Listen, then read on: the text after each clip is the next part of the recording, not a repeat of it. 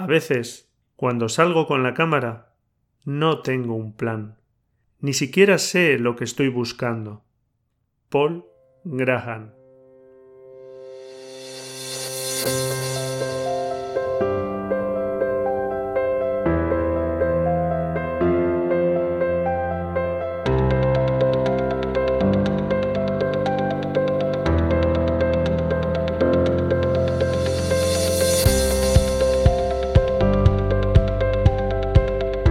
Escuela de Fotografía, episodio 171.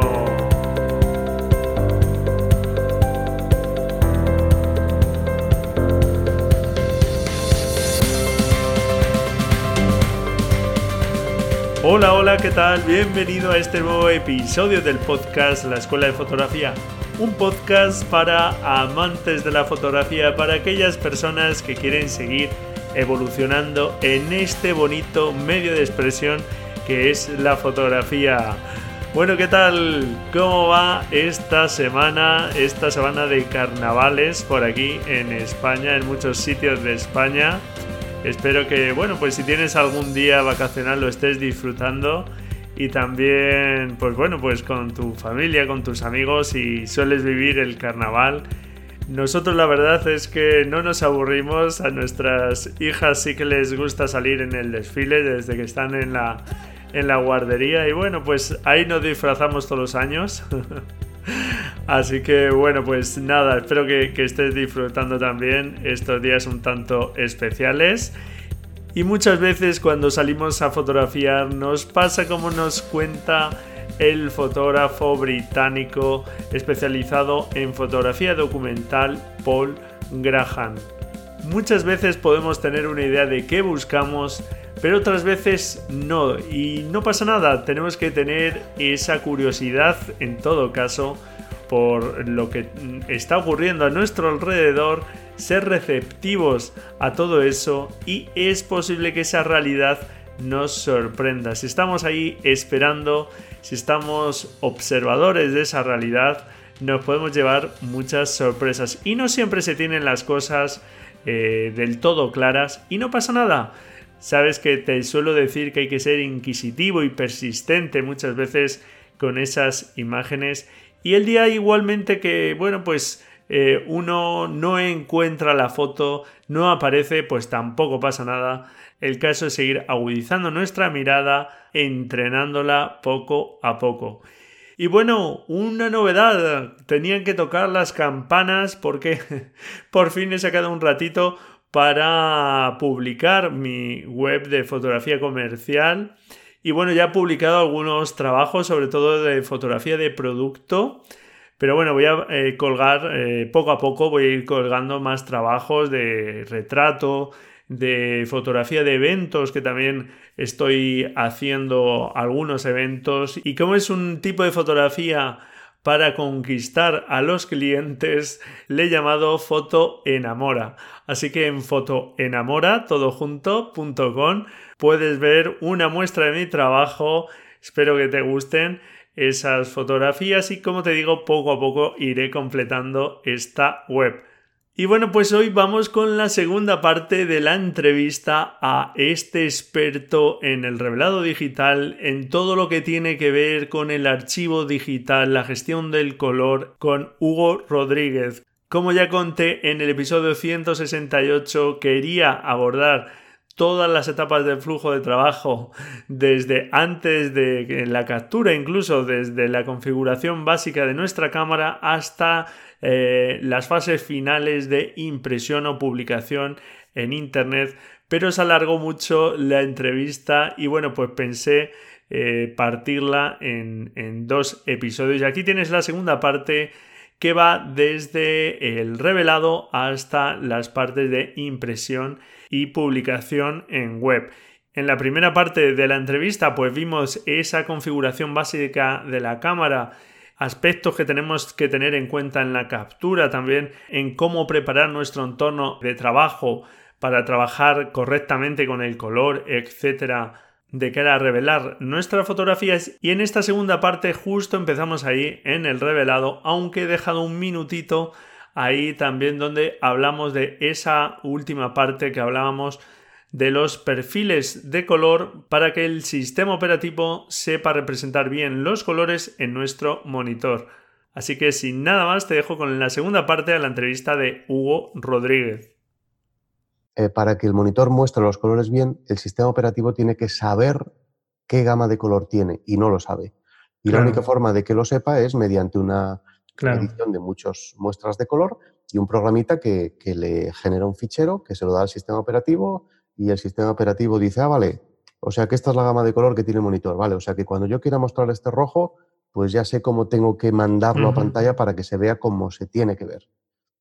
Eso es, ese perfil lo cargamos en, eh, en, nuestro sistema operativo y de esa forma, digamos, el, el, sistema operativo sabe cómo tiene que representar bien los colores para ese monitor. En base, muy bien.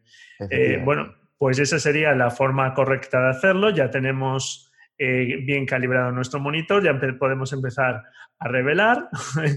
y tú, por ejemplo, en tu canal de YouTube, que dejaremos por ahí las referencias, naturalmente, en la nota del programa, pues el año pasado analizaste varios reveladores RAW y bueno, pues eh, no sé si para aquellas personas, no sé con cuál te quedas, aunque bueno, nos has dicho ya un poco eh, tu preferencia por Capture One, pero para aquellas personas que, que quieren empezar gastándose menos dinero o no sé por dónde aconsejarías tú empezar, si no es por Capture One, alguna otra referencia. Pues mira, esto es una pregunta que no me habían hecho y la verdad es que la respuesta... Es compleja, ¿no? Capture One. claro. No, no, no, no, no, no es, no es tan fácil. No, iba a decir Capture One. Me refiero que, claro, eh, dependía, o sea, aquí habría que ver un poco el perfil de, fotógrafo. Bueno, más que de fotógrafo, de persona, en el sentido de mm, si tiene mucha afinidad con la informática o no, porque esto mm influye mucho. O sea, mm, eh, hay programas, por ejemplo, que seguramente conoces, reveladores como Raw Therapy y Darktable, que este lo conozco menos, pero el primero sí que yo he revelado. Y bueno, una un revelado básico no funciona nada mal. No sé si has probado realmente si hay mucha diferencia luego con un programa, ya no te digo Capture One, sino a lo mejor Camera Raw o Lightroom, que bueno, básicamente son los mismos, claro, pero el motor es el mismo. Sí, sí, los he probado a fondo, especialmente el Raw Therapy.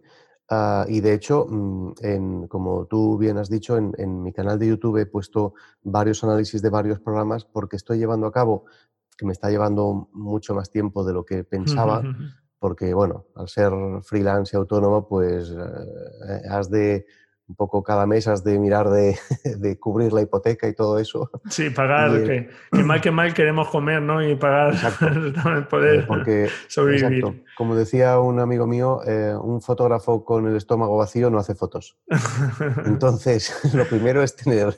Hay que pagar los impuestos y pagar tu autónomo y por lo menos que quede algo para comer. Exacto, luego ya viene pues estas otras cosas que, que no te dan dinero, pero bueno, que son pues poner un vídeo en YouTube y, tal y cual. Sí, pero bueno, ayuda mucho y pues está muy bien. Efectivamente. Entonces, he analizado varios programas y justamente tengo en, digamos, en la recámara mm, para pendiente de preparar pues el review del Raw Therapy, que también lo he incluido en esta, digamos, súper comparativa de, de, programas de revelador RAW, en el que lo que hago es que tomo seis o siete o ocho RAWs distintos que representan varios casos muy concretos, ¿no? De, ruido, de tal. Sí, de entonces lo alto contraste, lo que sea. Sí. Exacto. Entonces lo revelo con siete, ocho programas distintos, eh, lo cual implica que me tengo que estudiar un poco a fondo cada programa para realmente saber hacer el mejor revelado posible con él. Que no, que no pase que el que me conozco más es el que saca mejor nota porque es el que sé claro, mejor. El único que exprimo realmente, claro. Exacto. Entonces no, tengo que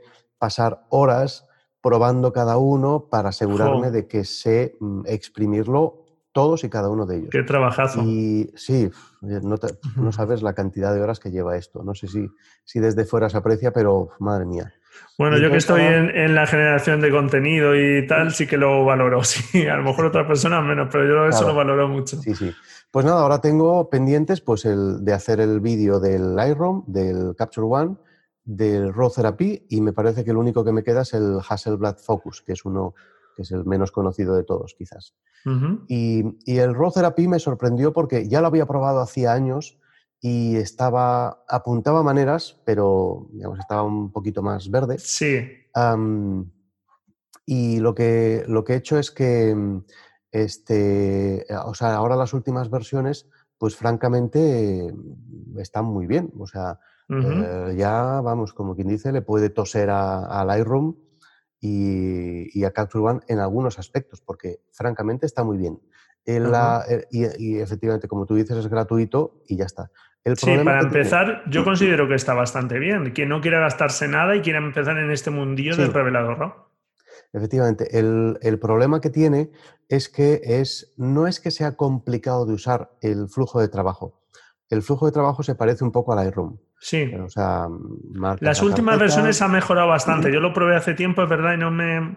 Era un poco más tosco, pero ha mejorado la interfaz. El problema no es, usar, no es el flujo de trabajo, el problema es usar las herramientas, que salvo las cuatro básicas como exposición, contraste y, equilibrio de blancos y tal, el resto es que parece que tengas que hacer un máster en, física nuclear para poder manejarlo. Sí, son, sí. Porque, sí. tela. ya no recuerdo cuál funcionaba al revés, que en Lightroom, ya no, ya no recuerdo qué herramienta, porque mm. hace algún tiempo que no lo uso, pero sí, sí, es verdad, que tiene sus peculiaridades. Sí, es un poco durillo, porque ya solo los nombres de las herramientas ya imponen, ¿no? O sea, de convolución de la matriz de color. Eh, bueno, yo que más o menos ya me conozco muy a fondo lo que es el RAW por dentro, ya cuando lo leo ya me hago una idea de lo que hace, pero pienso, bueno, esto cuando venga aquí uno, un aficionado medio lo vea, es que se le, o sea, va a flipar en colores y va a salir corriendo, porque la primera sensación es casi de, pánico, decir, bueno, o sea, esto no hay, no hay Dios que, que, aprenda o que sepa manejar esto, vamos a otro programa que tenga, en vez de 27 tiradores para ajustar el contraste, que tenga uno que ponga contraste. claro, entonces el, problema es ese, pero no, francamente, si, eh, si, eso no supone problema y más o menos sabes por dónde van los tiros de las herramientas, pues está muy bien, la verdad es que, y el resultado es bueno. Eh, o sea, eh, aunque lo único que le he visto es que a nivel, por ejemplo, de tratamiento de gama tonal, es curiosamente donde más flojo está. O sea, algo tan sencillo como lo que tienen los grandes programas hoy, que es levantar la sombra, recuperar luces, eh, contraste, claridad y, por ejemplo, intensidad de color, que son de las herramientas que, más, ¿no? Eh, digamos, sí, básicas, digamos, que aplican a toda la imagen y... Exacto, que más te permiten avanzar por donde tú quieres y finalizar una imagen, bueno, pues justamente esas no las tiene o son muy primitivas. Eh, las pocas que tiene están muy verdes. Y en cambio, de, yo qué sé, de máscara de enfoque, pues puedes alucinar en colores porque casi tiene una pantalla entera para los parámetros de enfoque. O, por ejemplo, el editor de color, bueno, es que es, me parece que son como dos o tres pantallas de ordenador, o sea, el scroll, solo para el editor de color, que ya es una, o sea, es el editor de color más, digamos, minucioso que yo creo que he visto en un, en un programa de revelado, pero de lejos. Y eso que el editor de color avanzado de Capture One se considera la referencia en, la industria. Pero este tiene tela. Y con lo cual, volviendo a la pregunta que tú me hacías, ¿cuál recomendar? Pues diría que para una persona que la informática, digamos, que no, digamos, que no es lo suyo, no es lo que más tal, diría que el Camera Raw, porque es el que tiene el funcionamiento más simple. O sea, abrir una foto. Sí, que viene con Photoshop, además, no hay que instalar nada. Bueno, tenemos que tener instalado Photoshop, naturalmente, eso sí. Hay que saber un poquito de Photoshop, pero bueno, es fácil. Sí, y el, y el procedimiento es muy, digamos, a la antigua usanza. Archivo abrir, toquetear allí las cuatro cosas y cerrar y guardar como. O sea, como si fuera pues un documento de Word o un documento, digamos, en un programa clásico. Sí.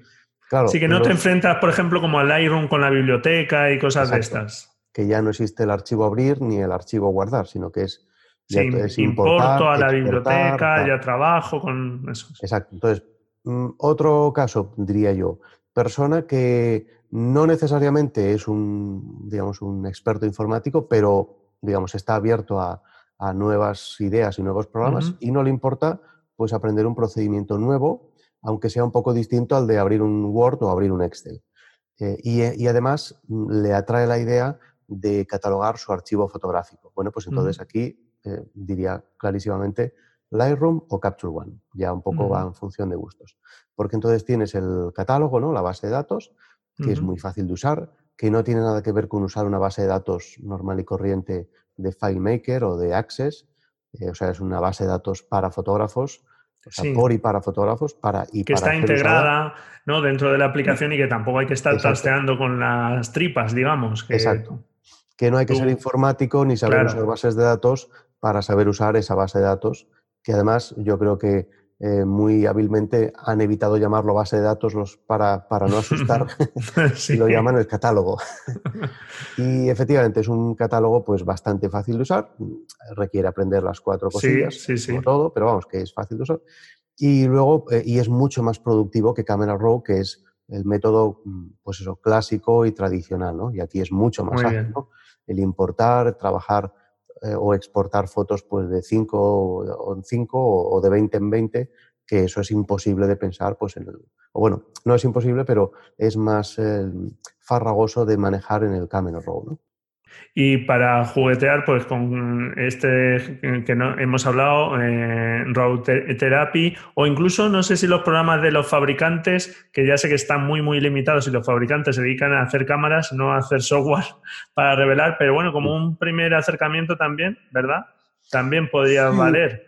Ah, pero la verdad es que son tan primitivos que... Sí, son bastante básicos, eso sí. Eh, realmente, digamos, para lo que o sea, no, vas a tener que hacer ningún esfuerzo mental adicional por usar el Camera Raw eh, en comparación con el programa de la marca de la cámara. Mm. O sea, para hacer el mismo esfuerzo eh, vas a conseguir... Sí, recomiendas Camera Raw. Sí, tiene Photoshop. Sí, aunque la gran pega de, Camera Raw, y también es compartida por Lightroom, que, otros programas, por ejemplo, de, de, las marcas, de las cámaras, incluso el de Nikon, el de Canon, le pegan dos vueltas en el resultado, por ejemplo, es en la máscara de enfoque. Y yo lo vengo diciendo un montón de años, que la máscara de enfoque de Camera Raw y de Lightroom, pues francamente deja un poco que desear, porque no acaba de enfocar bien, mm, la imagen queda con un aspecto que parece como una pintura con los bordes em, repasados. Y en cambio, mm, o sea, y, pero eso no es, no es así en el RAW, es en el RAW está bien.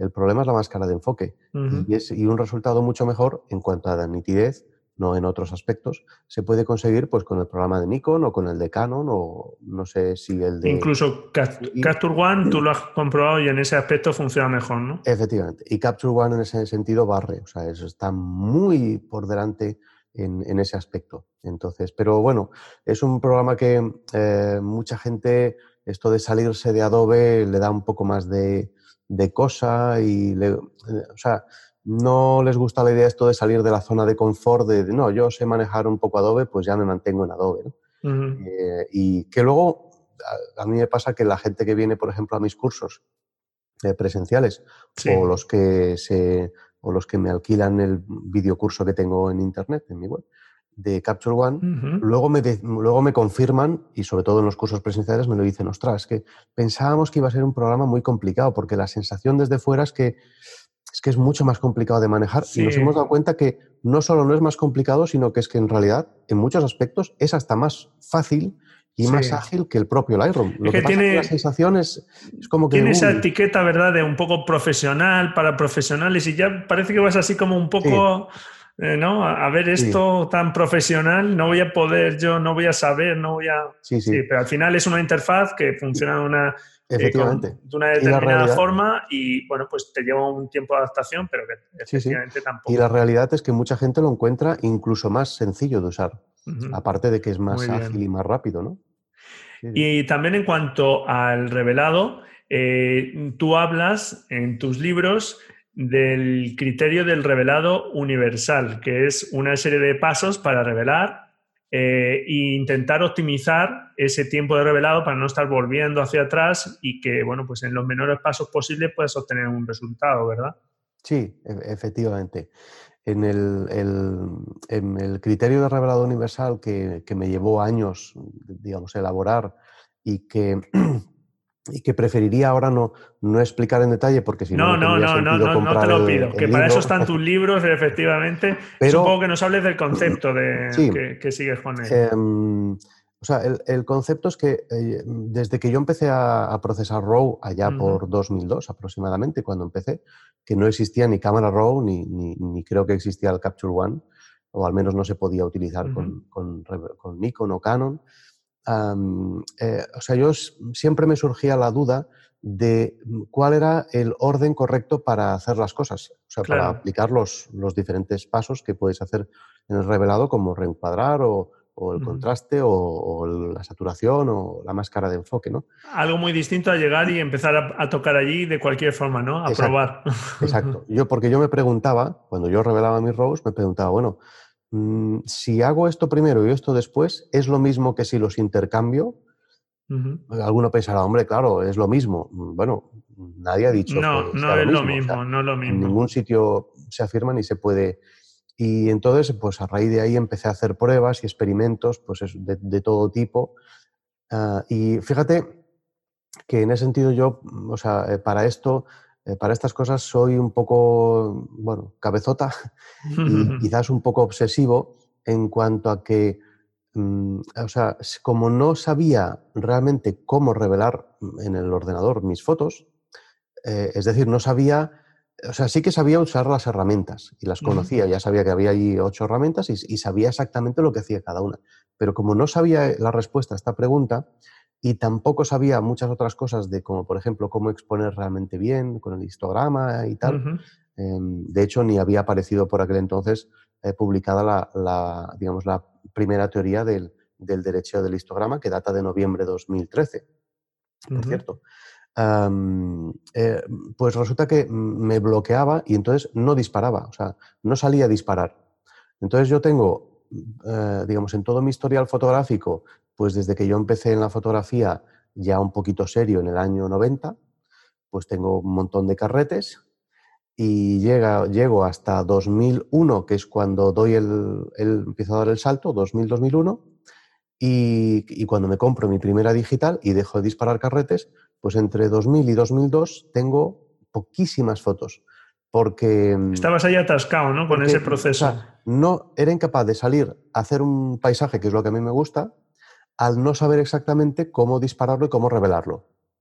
Y como tenía la sensación de que iba a perder el tiempo y que al cabo de un año o dos me arrepentiría de haber tomado la foto de esa manera y pensaría pues que había sido un burro, pues no salía, prefería no tomar. Eso te limitaba, ¿no? Entonces, me quedaba en mi estudio haciendo pruebas y fotografiando pues cartas de colores, cartas de grises, a diferentes ISOs, bueno, todo tipo de pruebas y analizando los resultados hasta saber qué pasaba con eso. Entonces, después de muchísimas pruebas, em, me di cuenta que, bueno, fui aprendiendo qué es lo que ocurre por dentro en el revelado, a base de hacer muchos experimentos y probar también diferentes programas, ¿no?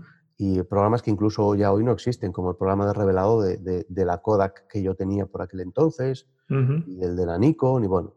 Y, y, entonces descubrí que efectivamente había un orden y que había eh, cinco o seis, sí, cinco pasos dentro del revelado que son especialmente importantes porque afectan a todos los demás eh, y que además se afectan entre ellos. Pero hay un orden eh, que se define como un efecto en cascada. Es decir, hay uno que afecta a todos los demás en cuanto a que en el histograma, sobre todo, se ve su efecto.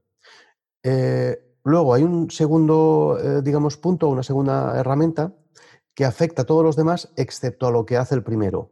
Es decir, que cuando tú modificas el segundo, tú ves el efecto en que la imagen cambia y el histograma cambia, pero no cambia aquello que definió el primero.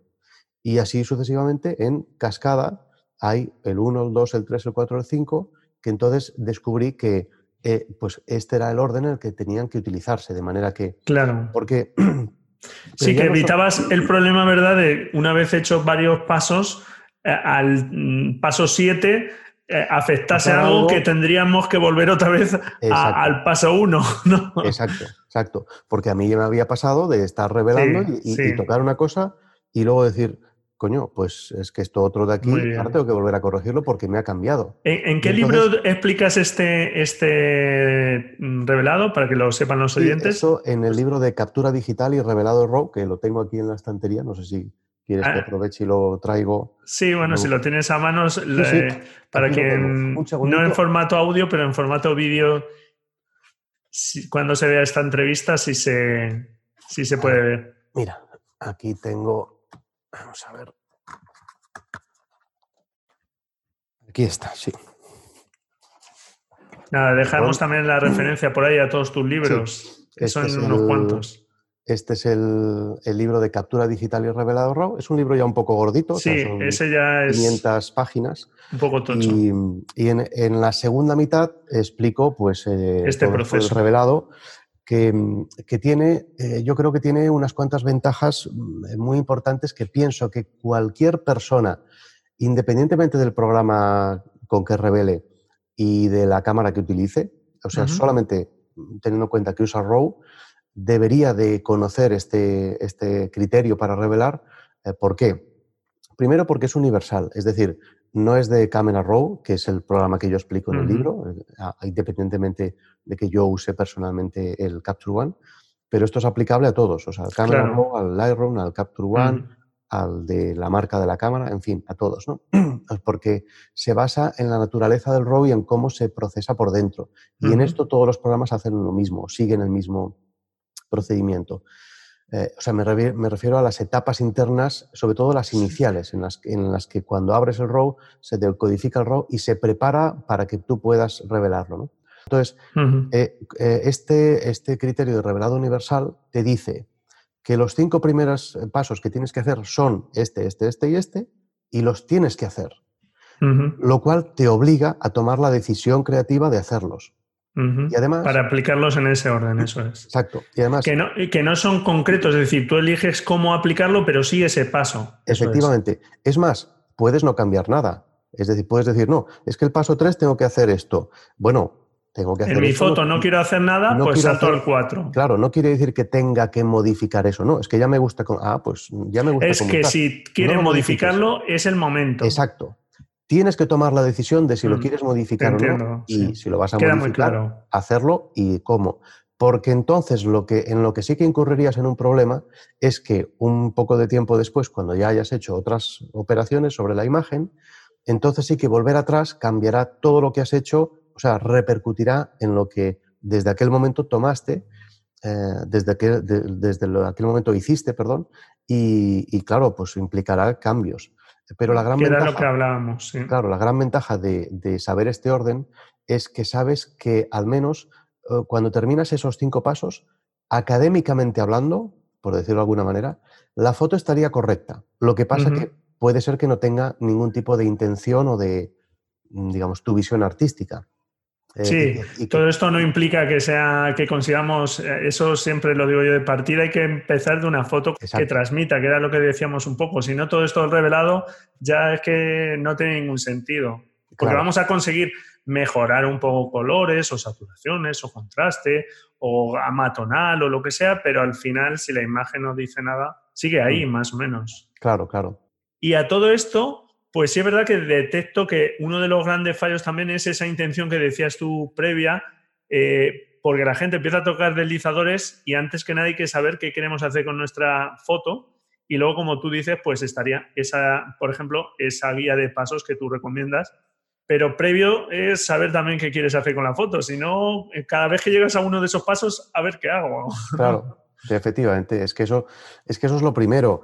Y para eso, bueno, cuando empiezas es normal que no tengas mucha idea de qué es lo que quieres hacer, eh, pero bueno, digamos, eso es parte del aprendizaje artístico, ¿no? O sea, ver fotos, ver fotos de los maestros, mm, ver muchas fotos, mirar libros y poco a poco ir un poco definiendo qué es lo que buscas, ¿no? Igual que un cantante, pues eh, no puede llegar allí al estudio, al micrófono y no saber ni qué cantar o, o sea, tiene que tener una idea de qué es lo que quiere hacer y a partir de ahí, entonces, la técnica entra y te ayuda y te pone el camino. Yo la verdad es que creo que, eh, eh, en esta parte al final es un poco como tú decías, eh, entender un poco de fotografía porque básicamente son los mismos principios que tú puedes aplicar cuando, mm. cuando capturas. O sea que al final tienes que tener en cuenta pues factores similares, de dónde está la luz, dónde quieres dirigir la atención, dónde está tal. Y bueno, pues esas cuestiones son importantes. Muy bien, pues eh, ha quedado claro ahí los pasos que sin duda, pues el, libro que nos has recomendado, ahí explicas claramente este proceso y muy interesante, sin duda. Y bueno, pues eh, ya tenemos revelada nuestra foto también en este camino que estamos dando hacia la impresión. y, bueno, ya tenemos calibrado nuestro monitor, por lo tanto lo que estamos haciendo es coherente, ya hemos llegado a nuestra imagen revelada. En Photoshop pues aplicamos los procesos que aquí ya Photoshop sí que eh, si en revelado hay muchas historias en Photoshop ya puedes estar miles de técnicas, millones seguramente, así que bueno, pero ya hemos aplicado las técnicas que necesitamos y bueno, queremos preparar eh, una impresión. Lo ideal sería poder, para ver cómo quedaría en la máquina, ¿verdad? Sería cargar el perfil ICC que se llama, ¿verdad? Que sería cómo representa ese dispositivo de salida los colores por si tenemos que hacer ajustes entre lo que nosotros vemos y la salida que queremos hacia ese dispositivo de salida de la tienda o, bueno, pues eh, quien nos ofrece ese servicio de impresión, ¿verdad? Eso sería lo ideal. Efectivamente. Eh, hoy día, pues lo que se intenta hacer es que antes de gastar papel, tú ya mm, hayas visto de antemano el resultado y por lo tanto eh, no haya sorpresas cuando vas a, pagar y recoger la copia, sino que cuando vas a recoger la copia, lo que esperas ver, que es lo que ya has visto en tu pantalla, no, eh, no cómo es tu foto, sino cómo va a salir impresa en ese laboratorio, que para eso te hace falta pues, el perfil ICC de laboratorio, cargarlo en tu, en tu Photoshop o bueno, también se puede hacer en Lightroom, en Camera Raw y activar una previsualización impresa. Y entonces, eh, si hay, eh, es muy típico que haya cambios, en la mayoría de fotos hay cambios. Pero bueno, esos cambios suelen ser pequeños y entonces allí es cuando se abre un poco el momento de que tú puedas mm, ajustar un poquito el contraste y tal. Claro. Porque viendo el cambio, pues bueno, le toco un poquito esto, le toco un poquillo lo otro y ya ahora ya sí que queda a mi gusto. Y entonces ya sí, esa foto es la que mandas a, imprimir.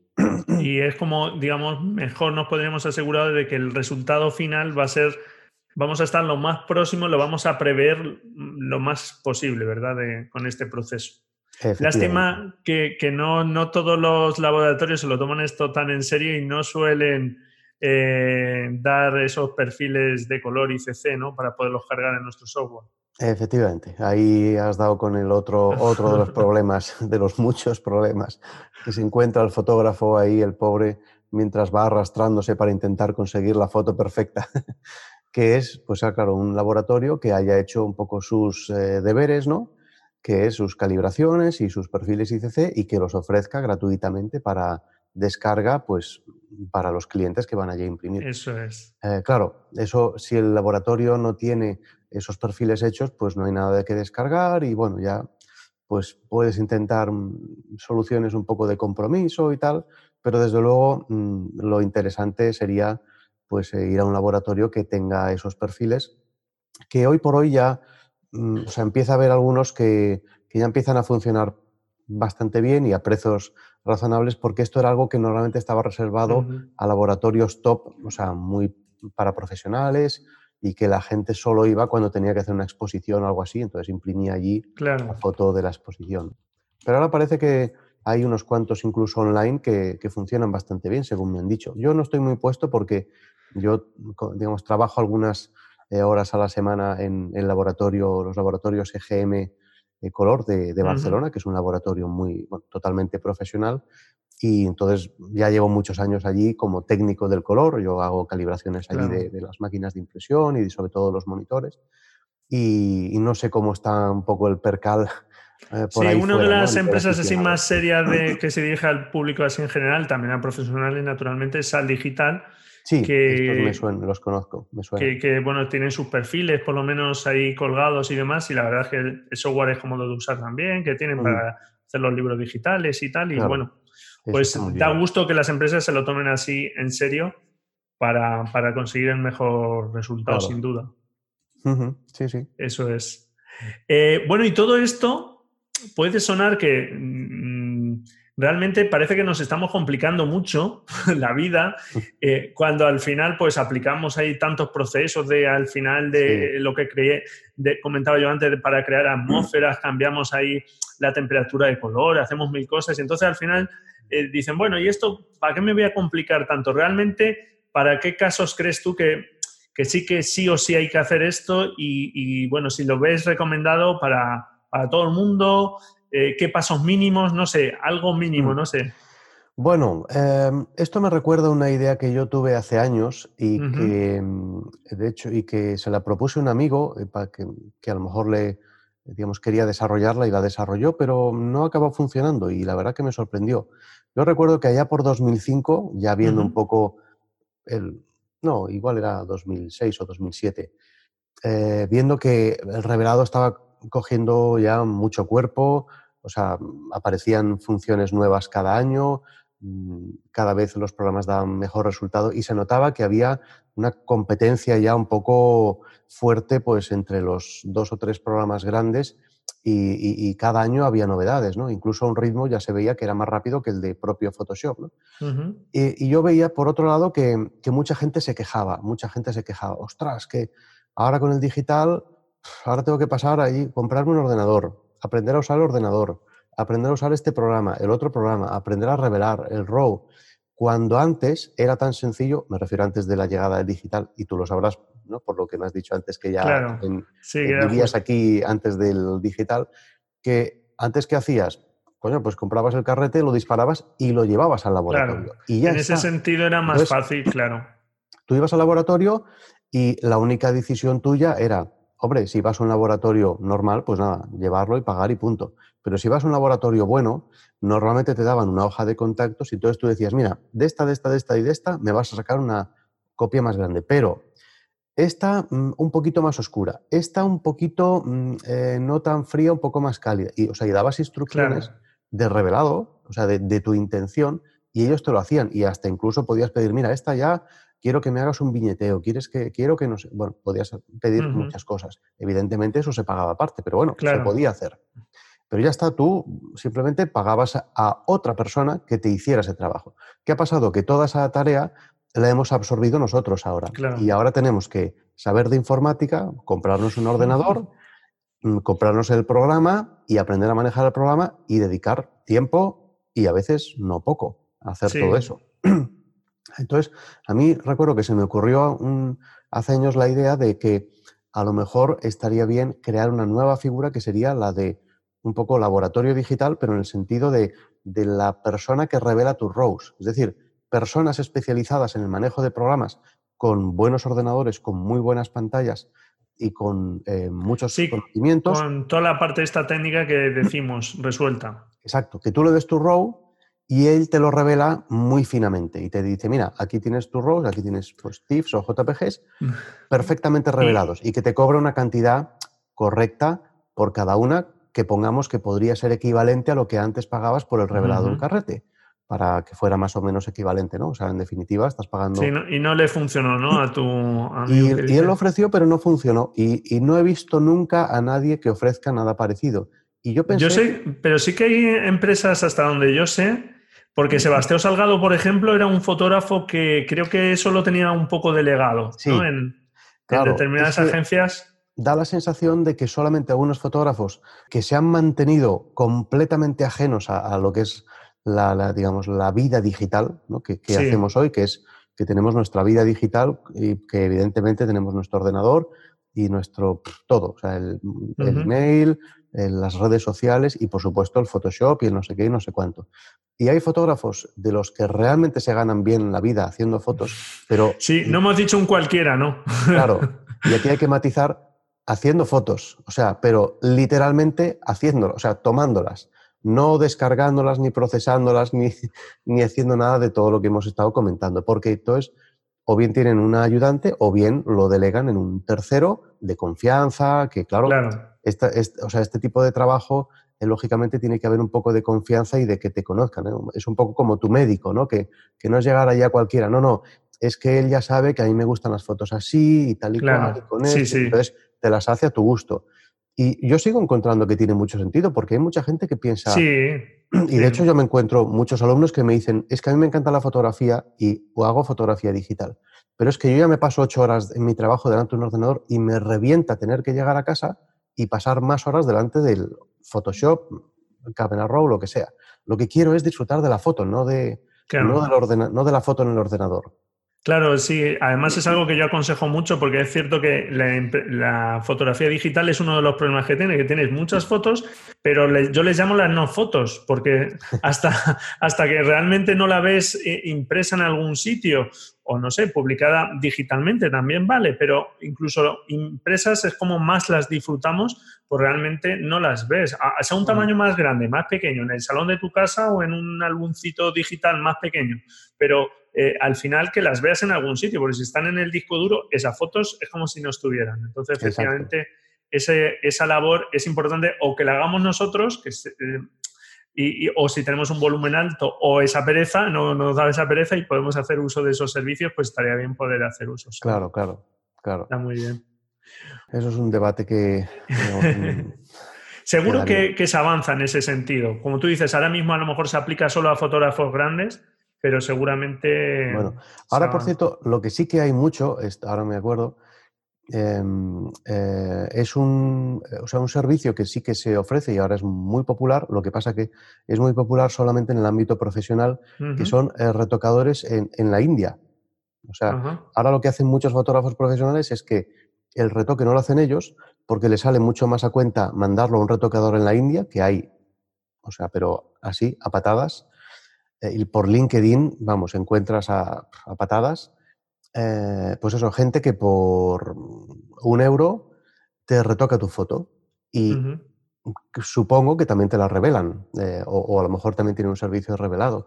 Pero esto se hace mucho para e-commerce, o sea, y para fotógrafo industrial. Es decir, por ejemplo, el fotógrafo que tiene que hacer... Que tiene mucha cantidad, digamos, ¿no? Que es exacto. como muy industrializado, ¿no? El proceso. Sí, como por ejemplo pues el fotógrafo que, hace el panfleto del supermercado, ¿no? El, que salen allí los tomates, el bote de atún, el no sé qué, y que es un fondo blanco y pum, pum, pum, poner un producto y clac, clac, clac, clac, clac. Tienes que corregir un poco de exposición, saturación, no sé qué, no sé cuántos, pero...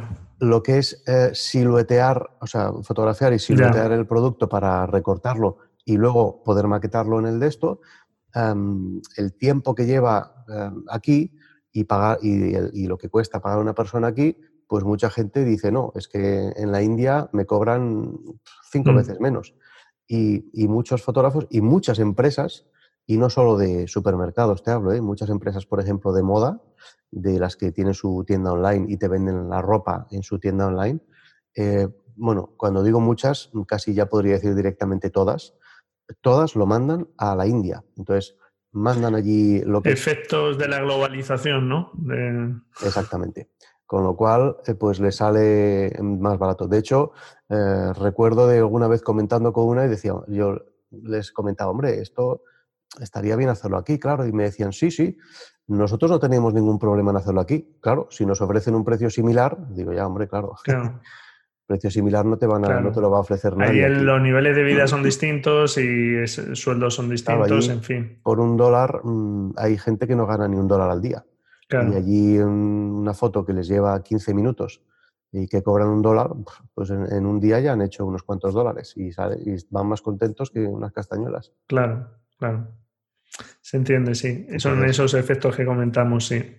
Bueno, para, eh, como te comentaba, si alguien no se quiere complicar tanto, otra cosa que suelo yo aconsejar es, oye, imprime, en todo caso, es una prueba, ¿no? Y aunque no tengas en cuenta todas estas cosas, y haz una impresión pequeñita, por ejemplo, un tamaño pequeño, y ya ajustas tú sobre eso. Porque ¿no? si quieres hacer una impresión grande, pues otra, oye, no, te, no me complico tanto, hago una impresión con este laboratorio, ya sé que, que a lo mejor pues, me salen un poco expuestas, que me las contrasta poco, pues ya sé que tengo que subir un poquito el contraste, un poquito la exposición en mi, en, en mi pantalla para que luego en, ese, en ese servicio de revelado ya me lo, me lo impriman bien. Sí, de hecho esto es lo que hace la mayoría de la gente, ¿no? Eh, y, que al final, a base de, imprimir mucho, pues se cansan de tener que hacer los ajustes y, digamos, buscan algo más, ¿no? Eh, eh, de cómo evitar tener que hacer esas pruebas. Pero sí, esto lo hace mucho y no solo muchos aficionados, ¿eh? también muchos profesionales lo hacen así.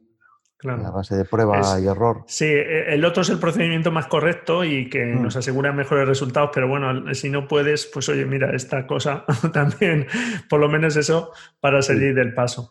Muy bien, y de todos tus libros, que tienes muchos libros, hemos hablado del de libro de captura digital y revelado en RAW, pero por ejemplo, hace muy poco salía la quinta edición de tu libro Guía Completa de la Imagen Digital. Ahora ha salido en enero. De todos tus libros, no sé por cuál nos recomiendas empezar, porque tienes también de calibrado del monitor, etcétera. Sí, aquí tengo, el, si puedo mostrar el que justamente con, eso es, está viendo en pantalla. ahora, que es la, la guía completa de, de, la imagen digital. ¿Por dónde pues recomendarías tú empezar un poco con ellos? Uy, empezar, entonces, segurísimo, por este. Por eh, eh, este último que hemos comentado, la guía completa de la imagen digital. Sí, porque, porque este libro, este libro es, es muy pequeñito, son 200 eh, y pico páginas. sí. Sí, 220 páginas. Es un libro, pues eso, pequeñito, fíjate que es como mi mano, y, y, es un libro que, que no, o sea, eh, mi intención cuando hice este libro era complementar o cubrir el hueco que yo encontraba que había en las librerías. Porque lo que te vas a pues una librería, ¿no? O algunas grandes superficies ahí a mirar libros, ¿no? A la FNAC o tal. ¿Y qué te encuentras? 28.000 libros de cómo tomar fotos, es decir, de, aplicado a la captura de fotos, ¿no? Cómo hacer mejores paisajes, cómo ser mejor fotógrafo, cómo hacer mejores retratos, cómo tomar mejores puestas de sol. Conoce tu cámara, en fin y luego 28.000 de Photoshop. Eh, pero encontraba que en falta hay un hueco que es eh, aprende a manejar las, las, fotografías digitales, es decir, aprende lo que es un TIFF, un JPG, lo que es la compresión, lo que son los megas, los gigas, los... El eh, tamaño de imágenes, resoluciones... la resolución, que ya no me quiero alargar, eso si quieres queda para otro podcast, porque ya llevamos mucho tiempo y no te quiero robar más, pero hayan quedado muchos temas y a mí me llama todavía la atención cómo todavía se siguen ahí con mitos y con creencias y razonar, vamos, que no me cae en la cabeza como tú dices que con el tiempo que llevamos con la fotografía digital se sigue hablando de cosas, barbaridades aún. Efectivamente, y, este es un libro muy pensado pues para, para el que empieza, sobre todo un poco para estudiante de fotografía, ¿no? Que, que, digamos que en vez de empezar, pues, eh, porque en vez de empezar, pues aprendiendo a hacer capas en Photoshop, que parece que es un poco como también un estereotipo, ¿no? Vamos a aprender fotografía digital. Pues venga, abrimos una foto y ponemos capas en Photoshop. Un momento, vamos a ver. Esto de abrir una foto, ¿en qué formato? Eh, ¿Qué es un TIFF? ¿Qué es un PSD? ¿Qué es un PNG? ¿Un GIF? ¿Un DNG? ¿Un RAW?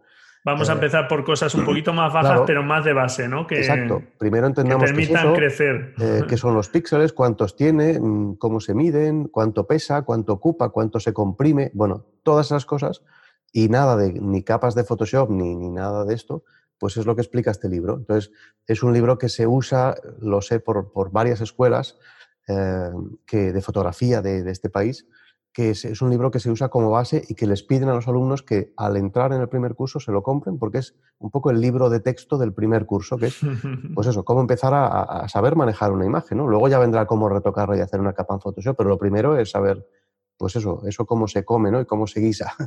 Y, entonces, pues es un, un libro que yo hice muy pensado para esto. Pero lo cierto, como tú bien has dicho, es que no solo los estudiantes son los que desconocen esto, los que empiezan.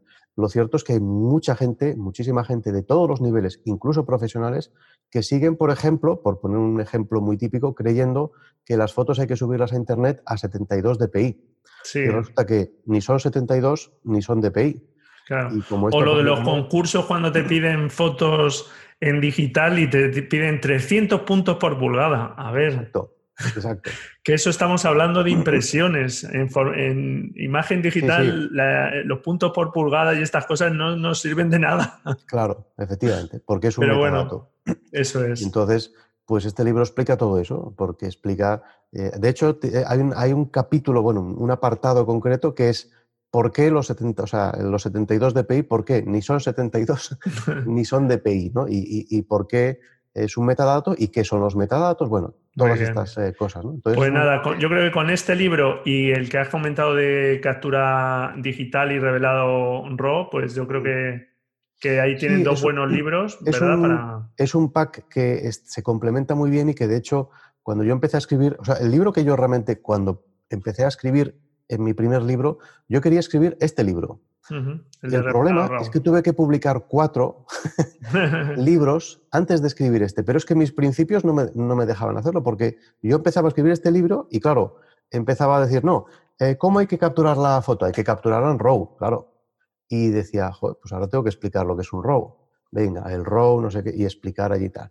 Y claro, hay que capturarlo, pues no sé, a 16 bits. Bueno, claro, ¿qué, son los 16, bits? Pues hasta los 8 bits. O sea, y entonces me daba cuenta que para poder seguir el camino explicativo que yo quería, tenía que estar constantemente saliéndome por las ramas. Y entonces pensé, bueno, pues vamos a coger todo ese conocimiento que se va por las ramas y vamos a meterlo en un libro y vamos a publicarlo primero. Y así, cuando publique este, digamos, segundo libro que quiero, lo que haré será constantemente hacer referencias a este. Es decir, que cuando aquí diga, es que la cámara, pues lo que sé, me, invento, ¿eh? Em, tienes que estar, configurarla pues a 48 bits. Y ya diré, si no sabes lo que son los 48 bits, ¡pum! Ahí lo tienes. Y, y, me ha funcionado muy bien, porque realmente me ha quedado muy bien complementado de forma que constantemente hago referencia a lo de atrás y además aligero el libro. Es decir, la lectura no es tan pesada de, ah, ahora tenemos que parar para ver los 48, porque no, sino que la explicación para el que ya sabe continúa y es mucho más, ágil, ¿no? O sea que en ese sentido, Perfecto. pienso que ha sido una buena decisión. Claro que sí, claro que sí. Y ahí tienes material para profundizar en estos temas lo que se quiera.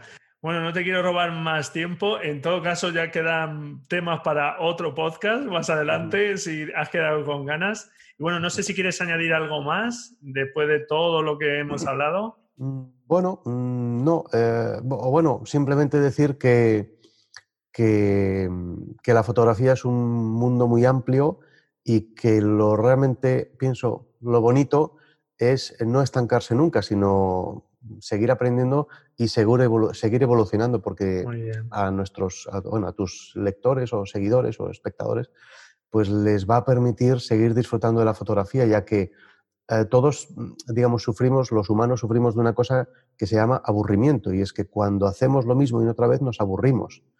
Por eso esto nos impulsa a ir evolucionando, es decir, a no hacer siempre el mismo tipo de foto, a no usar siempre el mismo programa, a no usar siempre la misma óptica y a no componer de la misma manera. Entonces, en los temas artísticos, pues ya cada uno ya irá evolucionando, pero en los temas técnicos hay que ir evolucionando y, y, además hay que estar un poco abierto y un poco con las antenas puestas a lo que está pasando. Claro. Porque a lo mejor tú estás haciendo una cosa y dices, bueno, yo ya más o menos ya he, he, visto que esto es lo que se ha de hacer y así es como se hacen bien las cosas, con este, yo qué sé, formato de archivo y ya está, ya aquí ya no me voy a complicar la vida. Pues no, porque al cabo de un año, dos o cinco, eso puede cambiar. De hecho, te puedo poner un ejemplo muy reciente que seguro que, vamos, ahora apostaría que la mayoría de, digamos, de los oyentes que nos están eh, viendo o escuchando, pues no saben y podría decir que el, que el JPG pues ya tiene prácticamente fecha de, de defunción. De fin. De fin. Y podría ser que, que ya definitivamente pues esté empezando ya su, su, fin. ¿Por qué? Pues por culpa del algoritmo, de Google, que, es el, que, está un poco definiendo el, nuestro destino en el, Internet. El nuevo formato ¿no? de, de, Google, el WebP. Este efectivamente, porque el, WebP o WebP eh, pues podría acabar matando al JPG después de muchos años, que ya le tocaba, ¿eh? porque ya JPG... Claro, es un formato... Eso es, ya que la inmensa mayoría de gente asume que el JPG, pues es, ya está, está ahí, la es y, ya no hay que aprender nada más. Pues no, amigos. el WebP está aquí y puede ser que a partir de ahora tengamos que, o tengáis que empezar a aprender a usar el WebP porque pues mm, tiene todos los visos de, reemplazar en el papel al, al, JPG. Sí. Y lo que ahora hacemos todos con miles de JPGs que tenemos en el disco duro, pues a lo mejor tenemos que empezar a sustituirlos, sobre todo de cara a usarlos en Internet. Sí, está claro que vienen formatos nuevos con algoritmos de compresión distintos y más potentes y sin duda este lo es. Y bueno, yo creo que tardará un tiempecito todavía por el tema de navegadores que no lo soportan al todo, del todo todavía. Bueno, ahora ya lo soportan todos y ya Google ya da preferencia a todo aquel cuya página web utilice WebP. Por lo tanto, a todos. Sí, yo es que había leído no hace mucho que no era todavía, había navegadores que no. Sí, sí, ahora, bueno, en principio los principales sí y hasta los teléfonos. Eh, con lo cual ahora ya empieza la carrera como pues como pasó con el HTTPS hace un año o, menos, que Google cambió el algoritmo y todos hemos tenido que correr a actualizar nuestras páginas web para que sean HTTPS, bueno, todo el mundo, que ahora parece que entras en una web HTTP normal y parece que estás entrando en el Bronx. y, y, podría Todo evoluciona, es verdad, y hay que seguir evolucionando y aprendiendo cosas nuevas y, bueno, sin perder de perspectiva que todo esto son herramientas, que yo siempre lo digo, el fin de la fotografía no es usar herramientas, pero hay que conocer las herramientas para aplicarlos a nuestros mensajes, a aquellas fotografías que queremos mostrar y las herramientas nos ayudan a ello y por supuesto hay que conocerlas. Muy bien, pues dejamos ahí la referencia de tus libros que se pueden encontrar en, tu web y, y bueno, pues por ahí en librerías, etcétera también, naturalmente. Bueno, pues nada, no te robo más tiempo. Muchísimas gracias por todo. Ha sido un placer y bueno, pues eso, quién sabe, eh, posiblemente nos podamos ver en otro episodio y seguir ahondando un poco en, estos temas tan amplios y con los que se te ve naturalmente que disfrutas tanto. Así que muchísimas pues gracias por todo. Será un placer y, bueno, encantado de, de, digamos, haber compartido este rato contigo y con vosotros los oyentes. Y, nada, pues sí, sí, abierto a otra posibilidad de un futuro podcast. Muy bien, pues un placer, un saludo, hasta luego. Hasta luego. Y bueno, pues hasta aquí esta entrevista. Como has podido escuchar, Hugo se toma muy en serio todo lo que tiene que ver con el procesado de los archivos digitales, con todo lo que podemos extraer de esa información. Fíjate los numerosos libros que ha ido escribiendo para, bueno, pues cubrir todas esas necesidades o todas esas inquietudes que puede tener un fotógrafo. No dejes de echar un vistazo a sus libros. Como sabes, hemos hablado de ese revelado universal, por ejemplo. Es un tema muy interesante para aplicar con sentido pues los pasos de revelado y fundamental también algo que hemos comentado, tener muy claro antes de empezar a tocar deslizadores qué queremos hacer. Hugo nos hablaba de esos pasos una vez que ya hemos decidido eso, pero todo lo que hagamos en nuestra imagen tiene que estar supeditados a esa visión como fotógrafos que tenemos que aplicar a nuestras imágenes. Te recuerdo que por fin he publicado mi web de trabajos comerciales fotoenamora.com con el objetivo de crear fotos que enamoren a las personas. y bueno, pues hasta aquí este episodio. Espero que te haya gustado la entrevista, que hayas sacado cosas muy interesantes. Encantado si me dejas tu valoración y tu reseña en iTunes, tus comentarios de tu me gusta en iBox. Felices fotografías y nos escuchamos la próxima semana, si tú quieres, claro. Adiós.